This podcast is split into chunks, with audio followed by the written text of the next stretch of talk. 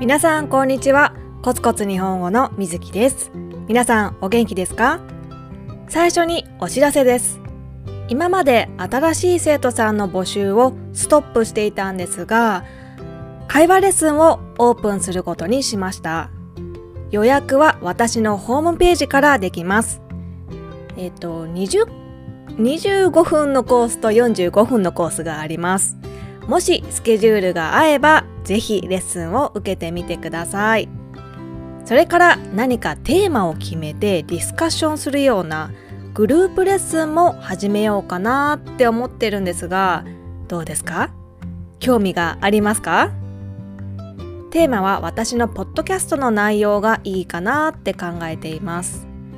例えば前回のエピソードはプリクラとルッキズムっていうテーマで話しましたがこれについてディスカッションするとかでも人数が集まらないとグループレッスンが開けないのでもしぜひ参加したいですっていうリクエストがあればメッセージをください。はい、またグループレッスンをオープンするときはポッドキャストでお知らせします。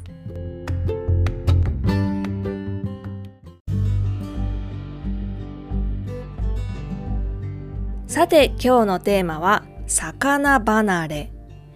何々離れという言葉を知っていますか？離れるからできた言葉で人気がなくなっていることを表します。例えば若者のテレビ離れが進んでいます。テレビ離れ。昔はテレビをよく見ていたけど今は YouTube もあるしネットフリックスもあるし他にもいろいろありますからね。テレビ離れが進んでいます。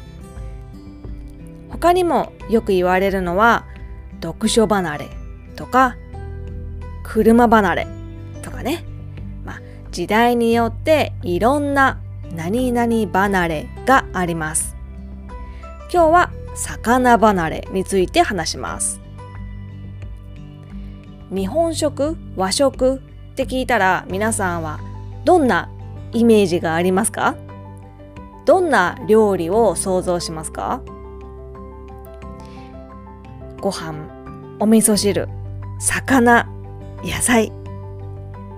そうですね。海に囲まれた日本ですから日本人は魚をたくさん食べます。寿司もそうですけど焼き魚とか煮魚とかいろんな魚料理があります。でも実は最近日本では魚離れが進んでいるんです。魚離れについてのある調査があります。1日に魚と肉をどれぐらい食べたか。その量を調べた調査です。そうしたら肉の方が多かったんです。この傾向は16年前からずっと続いています。どんどん魚を食べる人は減っているんです。特に子供。魚が苦手な子供は多いんですよ。その理由は骨があるからです。骨があると食べづらいんですよね。骨を取りながら食べるのって結構めんどくさいですね。それから匂い。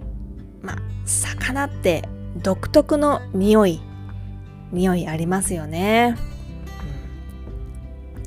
我が家では週に1回は必ず魚を食べるようにしています。私は魚が大好きだしそれに健康にいいからもっと食べたいと思っています。週に1回だけじゃなくてもっと食べたいと思ってるんだけどでも高いんですよね魚。同じ値段を払ったら肉の方がたくさん食べられます。家族5人十分なタンパク質。タンパク質はプロテインのことです。十分なタンパク質を取ろうと思ったら肉の方がお得なんですよ。あと魚って骨が取りやすい魚と取りにくい魚があるんですね骨が取りにくい魚をそのまま子供に出すのはちょっと危ないです。ま骨が刺さったら危ないし痛いですね。かといって前もって私が骨を取ってあげるのもかなりめんどくさいです。それからさっきも言ったけどまあ匂いですね。まあ、正直臭い、うん、そういう理由もあって週に1回だけです。それ以外は肉を食べています。日本の海で取れる魚の量は年々減っています。